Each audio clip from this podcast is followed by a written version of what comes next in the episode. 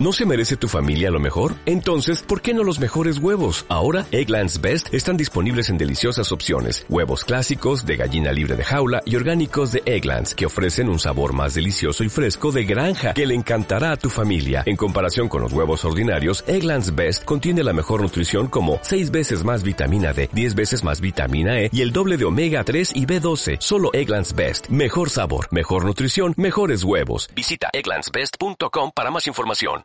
Eh, hola, soy Carlos Bollero, escribo en el periódico El País y, trabajo en la, en la radio, en la cadena SER. Eh, un saludo y que empiece ya.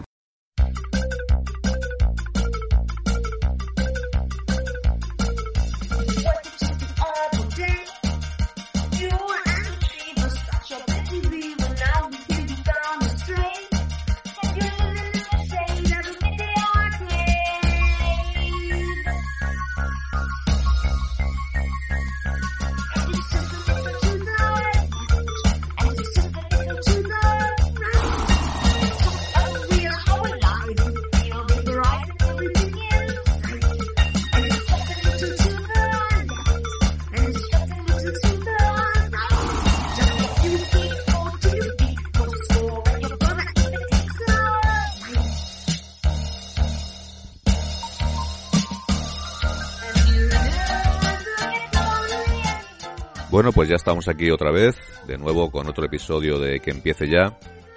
Antes de nada, me gustaría agradecer los comentarios que algunos de vosotros nos habéis escrito en iBox. Antonio Martínez, el gran Antonio Martínez, de la cadena Ser, nos dice, me alegro de tu vuelta. Palabras que viniendo de todo un maestro de las ondas, pues son un orgullo y un honor que Antonio dedique parte de su tiempo a escuchar este humilde podcast.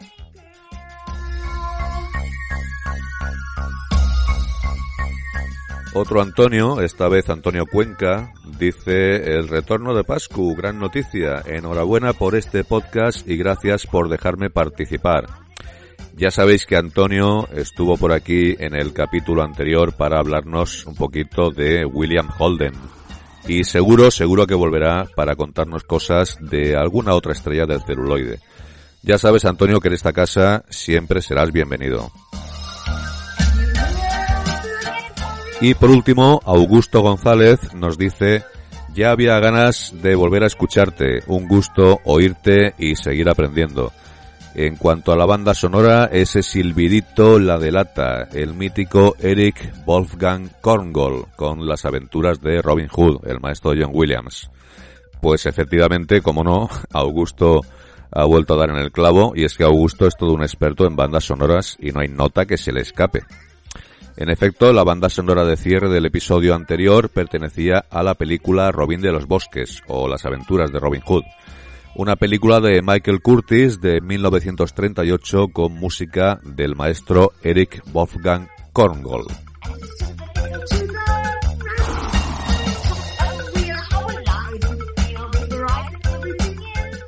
Bien, pues gracias a todos por vuestras palabras. Ya sabéis que os invito a todos los oyentes de este podcast a participar y escribirnos a través de los comentarios de iBox o en nuestra cuenta de Twitter. Y dicho esto, comenzamos aquí un nuevo episodio de Que empiece ya. Ponemos en marcha nuestra máquina del tiempo particular y nos vamos al año 1983.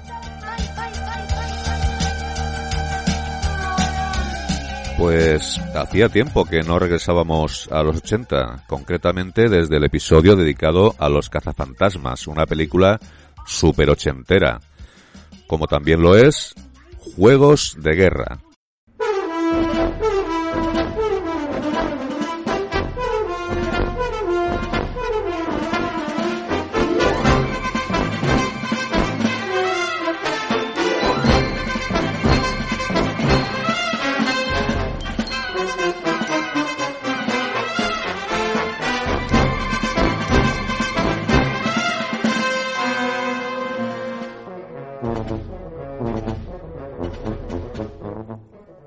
Juegos de Guerra está ambientada en plena Guerra Fría, en los años de Ronald Reagan como presidente de los Estados Unidos. Estamos ahora en pleno siglo XXI, con Donald Trump como presidente, y el reconocimiento a esta película ha ido creciendo con los años hasta convertirse en un film de culto, ya que fue la primera vez en que se nos presentaba en el cine la figura del hacker o el pirata informático, en un argumento que, aunque ficticio, parecía muy muy real, ya que se basaba en sucesos reales, como la intrusión por parte de unos hackers alemanes en los ordenadores de la NASA. Pero además de hablarnos de piratas informáticos y ordenadores, Juegos de Guerra nos ponía la piel de gallina con los peligros de las armas nucleares y el sinsentido de la carrera armamentística, en una lucha por ostentar el poder absoluto, sin dejar de lado las terribles consecuencias que podría acarrear un conflicto nuclear. Añadiendo además un matiz interesante, que era dejar en manos de los ordenadores aquellas decisiones que en principio solamente deberían tomar los humanos, Decisiones que, por otra parte, no siempre es fácil tomar. Y así, precisamente, es como arranca la película. Póngame con el alto mando por la línea directa. No es el procedimiento correcto, capitán. Con el SAC. Póngame con el SAC por HF. No es procedimiento correcto. Al diablo el procedimiento. Quiero hablar con alguien antes de matar a 20 millones de personas. Siete. Seis. Señor, nos han ordenado lanzamiento. Cuatro. Tres. Ponga la mano en la llave, señor. Lo siento. Lanzamiento. Lanzamiento, señor. Gire la llave. Lo siento mucho. Lo siento. Gire la llave, señor.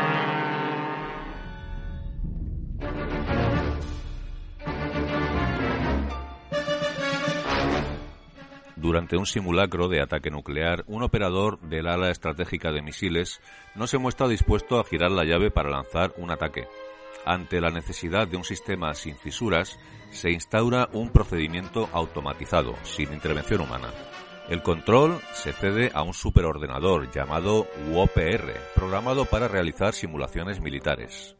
Bien, la UOPR se pasa todo el tiempo pensando en la Tercera Guerra Mundial.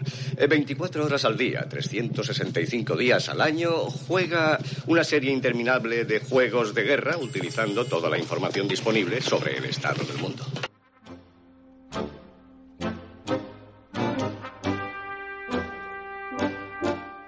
Mientras tanto, David, un estudiante brillante de una escuela de secundaria y hacker, tras recibir una mala calificación en un examen, utiliza su computadora para introducirse en el sistema informático de la escuela y cambiar su nota, y de paso hacer lo mismo con la de Jennifer, su amiga y compañera de clase.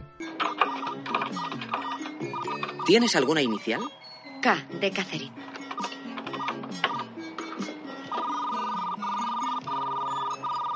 Son mis notas. ¿Tienes aprobado en economía doméstica? Eso no te importa. ¿Quieres borrar esto, por no, favor? demasiado tarde.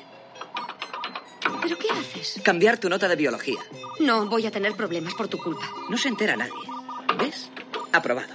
Ya no tendrás que asistir a las clases de verano. Vuelve a cambiarlo. ¿Por qué? Nadie se entera. He dicho que lo cambies. Está bien, está bien.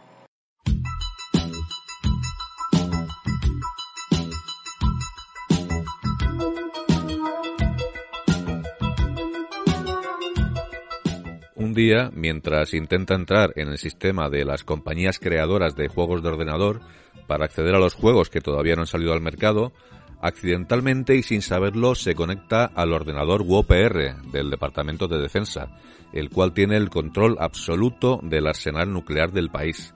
Sin saberlo, David empieza a jugar lo que cree que es un juego de simulación.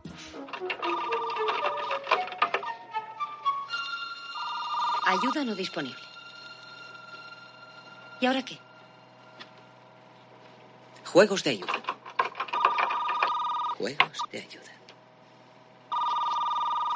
Juegos referidos a maquetas, imitaciones y juegos con aplicaciones tácticas ellos. y estratégicas. ¿Qué quiere decir? No lo sé, pero han de ser ellos. Conecta la impresora. Quiero tener una copia de esto.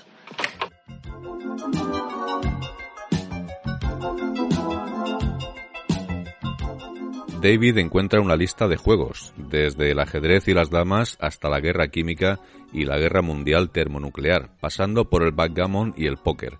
Sin embargo, para seguir adelante necesita la ayuda de dos amigos hackers, quienes le explican el concepto de una puerta trasera.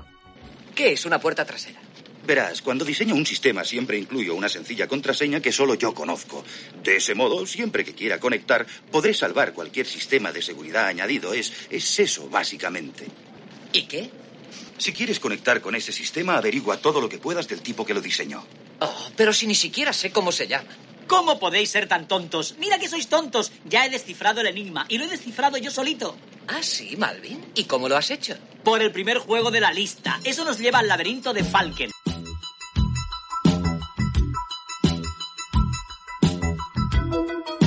David descubre que Stephen Falken fue un investigador en inteligencia artificial y consigue averiguar que tenía un hijo que falleció.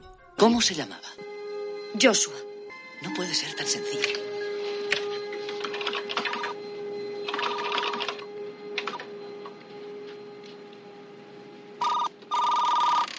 ¡Wow! ¿Qué? Tenemos algo.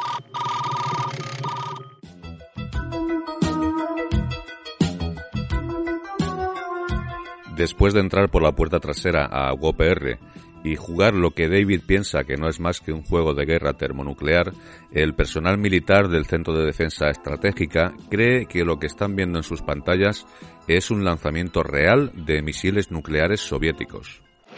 ¿Qué tiene ahí, Joe? Una lectura en el radar, señor. Ocho ICBM soviéticos aproximándose. Están sobre el polo. Impacto en 11 minutos.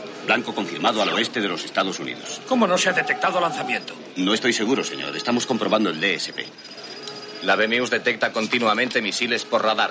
Alta fiabilidad. Repito, alta fiabilidad.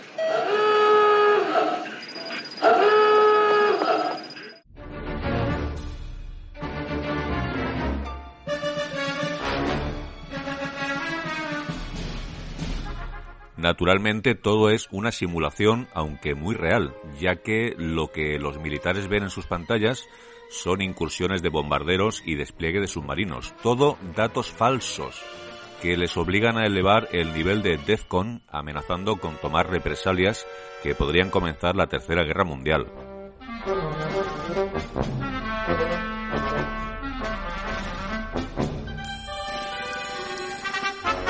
David no se percata de lo que de verdad ha pasado hasta que ve un programa de noticias y es arrestado por el FBI después de que identifiquen su línea de teléfono. Le llevan hasta el NORAD y allí se da cuenta de que Joshua, o UOPR, continúa jugando al juego de guerra. Saludos, profesor. Hola. ¿Aún sigues jugando la partida? Naturalmente, voy a declarar DEFCON 1 y a lanzar los misiles dentro de 28 horas. ¿Le gustaría ver las proporciones de destrucción previstas? El 69% de las viviendas destruidas. 72 millones de personas muertas. ¿Esto es un juego o es real? ¿Qué diferencia hay? Dios mío.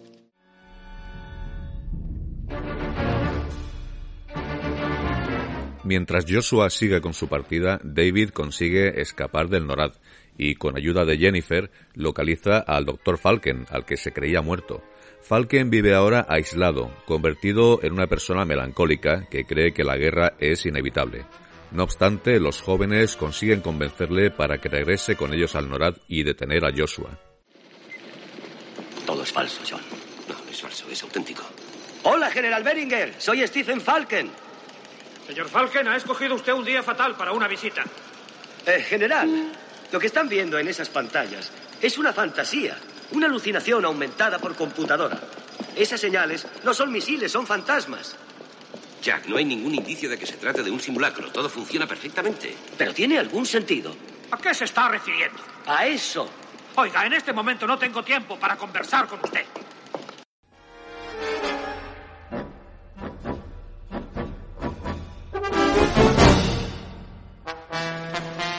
Finalmente, Falken consigue convencer a los allí presentes de que todo aquello no es más que un juego y frena el contraataque estadounidense. Pero entonces Joshua intenta lanzar los misiles por sí mismo, realizando un ataque sistemático para obtener los códigos de lanzamiento. Ya no hay seres humanos en los centros de control, como al principio de la película. Todos los intentos de acceso para cancelar la cuenta atrás fallan. y el tiempo se va acabando. Ya tiene uno. Cuando tenga los 10 lanzará los misiles. Pero no pueden detenerla. No, no pueden. Petición incorrecta. Acceso denegado. Contraseña. ¿Y qué vamos a hacer? No lo sé. ¿Tú sí? Ya te dije que no jugaras con esa máquina.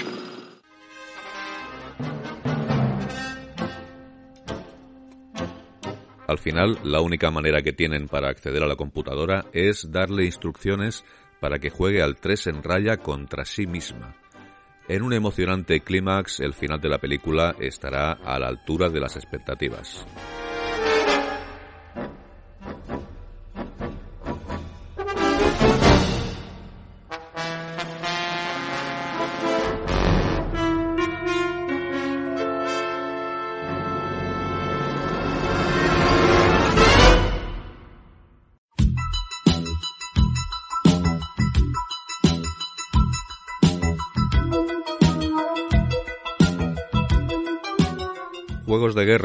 Solo catapultó al estrellato a un joven Matthew Broderick, sino que también fue un éxito de taquilla, además de desatar la fiebre por los modems y los ordenadores. En aquellos años nos pareció muy atractiva aquella figura del hacker, creando toda una generación de piratas que querían emular las andanzas de David. Pero además nos fascinaba esa computadora todopoderosa, precursora quizá de inteligencias artificiales como Skynet o las que conocimos en Matrix. Juegos de Guerra fue una película innovadora, que se adelantó a su tiempo, ya que, aunque ya antes se habían realizado películas basadas en la programación, el mundo de los ordenadores o los videojuegos, como la conocida Tron de 1982, Juegos de Guerra fue el primer film que nos mostraba a Internet como un nuevo y poderoso medio de comunicación.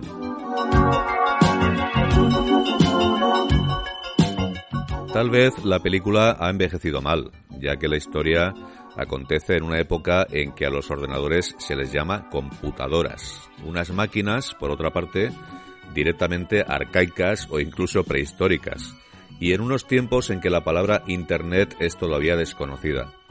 Pero sin embargo, el film sigue siendo interesante, entre otras cosas por ser una de las primeras películas en mostrar una primitiva y emergente red de redes, con modems telefónicos y pantallas negras con líneas de comandos. Además, la base de la historia, esa carrera por ostentar el mayor poder nuclear posible, sigue vigente, de hecho, la culpa de que el mundo llegue a estar al borde de una guerra nuclear no es de David, sino de los políticos y militares, cosa que denuncia bien la película, incluso en su moraleja final de mano del ordenador UOPR, cuando llega a comprender que en la guerra nunca hay vencedores.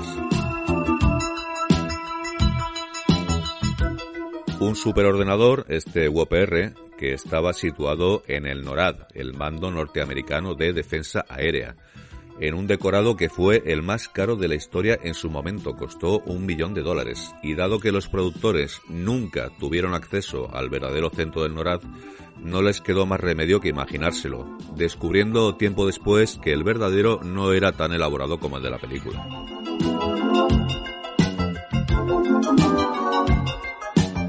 El origen de Juegos de Guerra se remonta a 1979 y la idea era un guion titulado El genio, sobre un científico moribundo al que únicamente entiende un niño rebelde pero de gran inteligencia. En ese momento en el guion no había ni computadoras ni piratería. Pero entonces los guionistas supieron de una nueva generación de jóvenes interesados en la tecnología y la informática, que con el tiempo se convertirían en lo que hoy conocemos como hackers. Fue entonces cuando establecieron la conexión entre los jóvenes, los ordenadores, los juegos y los militares para crear el argumento de la película. Poco después supieron que una computadora militar podría disponer de acceso remoto para trabajar desde casa. Con estas ideas básicas en la cabeza se compuso el guion final.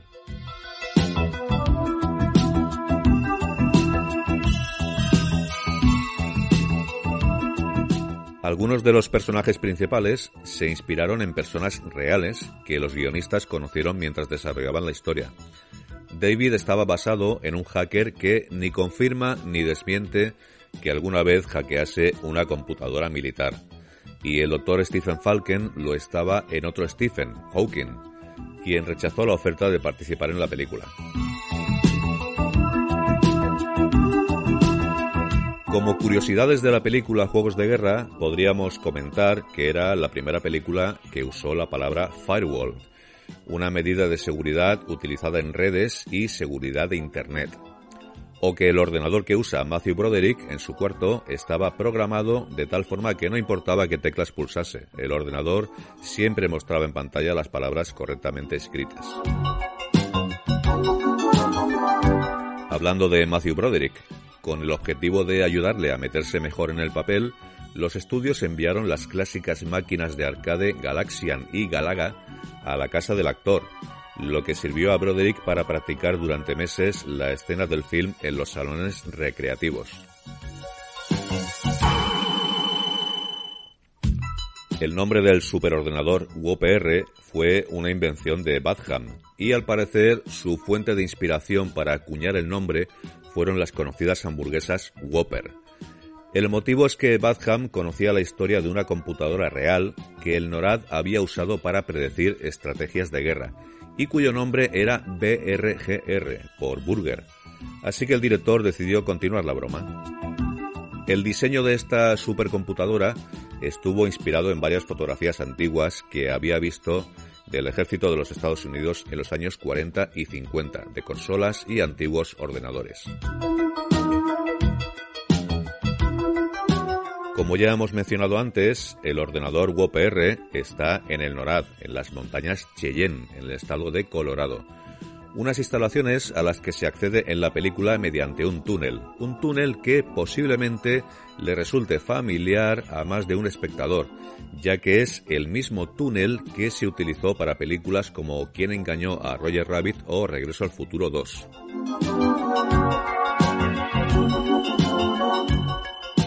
La película consiguió tres nominaciones al Oscar, Mejor Guión Original, Sonido y Fotografía, aunque no logró ganar ninguno de ellos.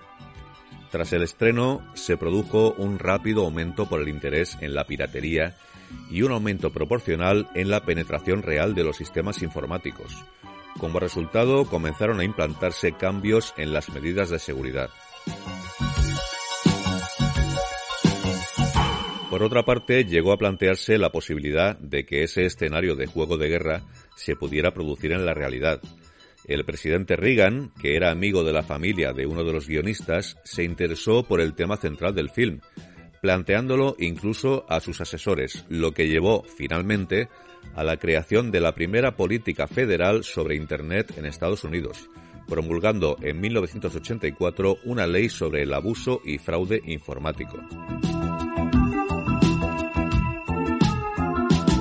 Juegos de Guerra es una película aparentemente intrascendente, pero con un importante mensaje pacifista y antimilitarista. Probablemente sea la película que más veces haya visto en mi vida, y es que sin duda lo merece.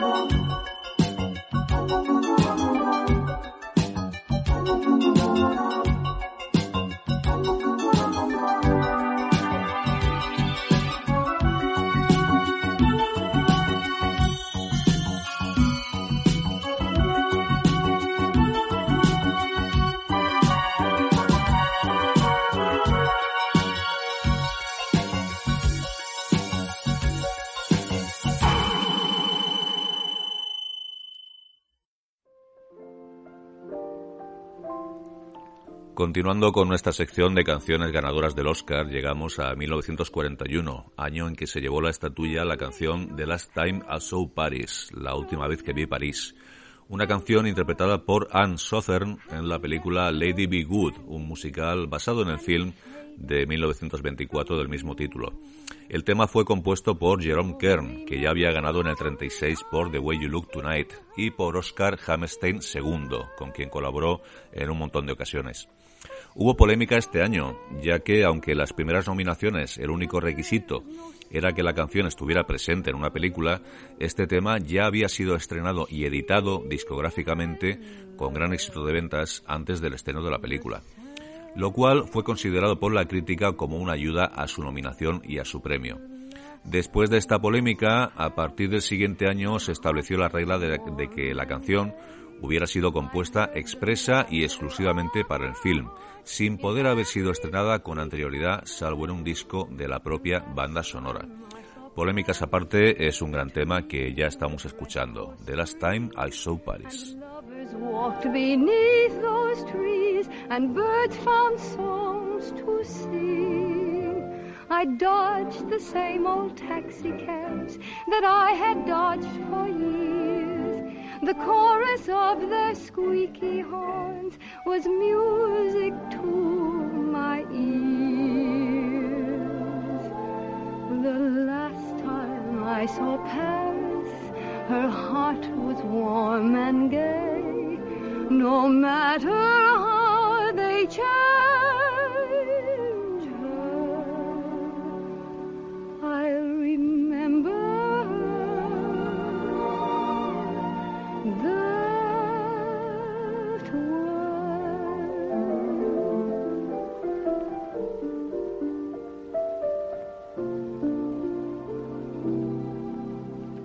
I think of happy hours and people who shared them. Old women selling flowers in markets at dawn. Children who applauded Punch and Judy in the park. And those who danced at night and kept our Paris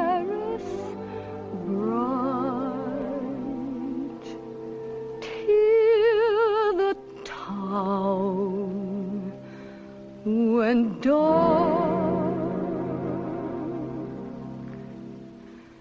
last time I saw Paris, her heart was warm and gay. I heard the laughter of her heart in every street cafe.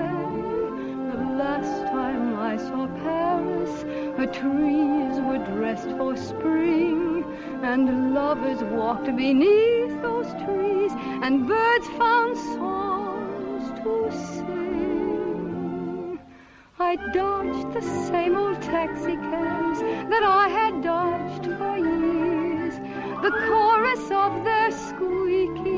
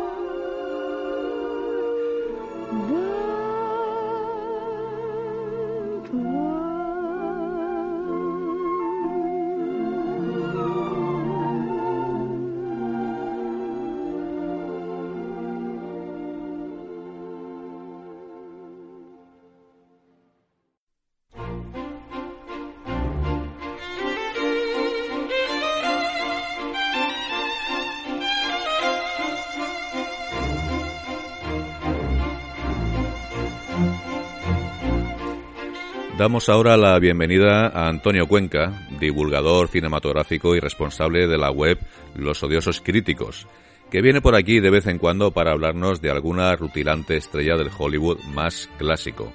Eh, Antonio, ¿de quién vas a hablarnos en este episodio? Pues hoy, querido Pascu, voy a hablar de un actor que se caracterizó por su elegancia, su mirada desapasionada y su rostro inquietante. Si bien nunca llegó a ganar un Oscar, sí que demostró ser un actor de grandes recursos y versatilidad. Hoy hablamos de Joseph Cotten. Joseph Cheshire Cotten nació el 15 de mayo de 1905 en el seno de una familia acomodada de Petersburg, Virginia. Era el mayor de tres hermanos y debutó en el teatro a los 25 años interpretando obras como Julio César o Historias de Filadelfia nada más y nada menos que con una jovencísima Catherine Hepburn. Compaginaba su trabajo como crítico teatral con las actuaciones en teatro y en este mundillo coincidió con un tal Orson Welles, no sé si te suena, con el que entabló una gran amistad y con el que fundó, junto a otros actores, la Mercury Theatre. A los 36 años debutó en el cine con una película que supondría la ópera prima de Wells, Ciudadano Kane, que se convirtió en una obra maestra del cine y que encumbró a ambos amigos. Con Wells trabajó en grandes películas, bien a las órdenes de este o bien como compañero de reparto. A partir de este momento ya no dejó de trabajar y participó en infinidad de películas, algunas de las más grandes de todos los tiempos de la historia del cine.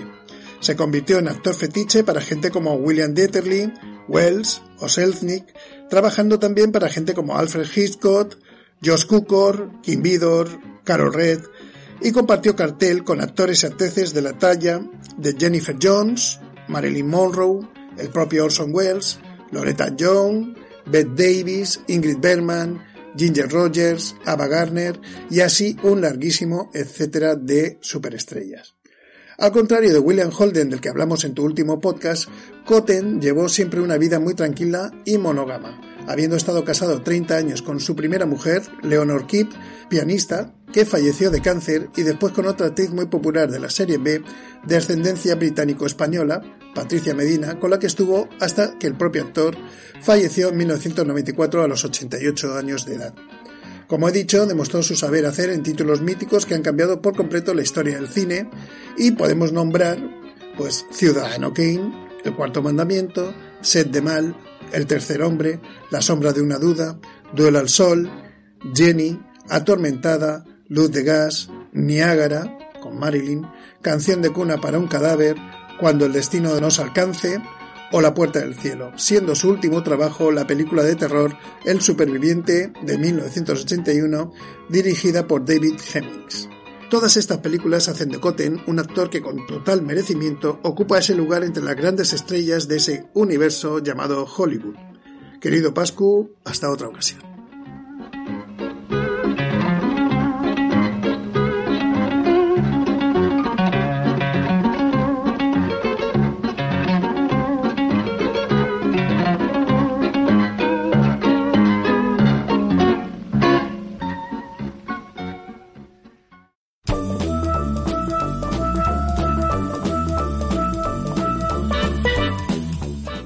Pues, como no, fiel a su cita, aquí tenemos de nuevo la visita de Marco del canal Osera, que nos trae una vez más alguna de esas traducciones tan desafortunadas, por no decir surrealistas, que de vez en cuando nos regalan las distribuidoras españolas. Eh, Marco normalmente se suele ir por los cerros de Úbeda y contarnos de alguna loca, loca traducción que poco o nada tiene que ver con la película que nos ocupa. Pero en este caso, Marco, ¿crees que podrías hacer una excepción y hablarnos de algo relacionado con juegos de guerra? Saludos, Pascual, saludos, amantes de las traducciones, de las locas traducciones. Me has dicho que estás hablando nada más y nada menos que de juegos de guerra. Traducción. Wargames. Mm, mm, ahí no tengo, no tengo material ahí para trabajar, eh. Si no me ponen las cosas fáciles, así, bueno, vamos a ver. Esto lo protagoniza Matthew Broderick. Vamos a ver qué tiene por ahí. ¡Anda! Todo en un día. Esto sí que es una traducción de las que nos molan. Ferris Bueller Day Off. Tal cual, literal. Luego también estuvo en algo llamado Trilogía de Nueva York. A ver. Torch Song Trilogy. O sea, Trilogy Trilogía y Torchon será Nueva York. Sí, supongo yo. Pero bueno, a mí la que más me gusta, la, la, que, la que me encanta, la que, la que me hace mm, vivir para estos momentos es Desventuras de un recluta inocente. Que en original nada más y nada menos que se llama Biloxi Blues. De todas maneras, tenemos que dar gracias de que juegos de guerra no se llamara algo así como, no sé, esta computadora es una fiera o algo así. Nos vemos en el próximo programa.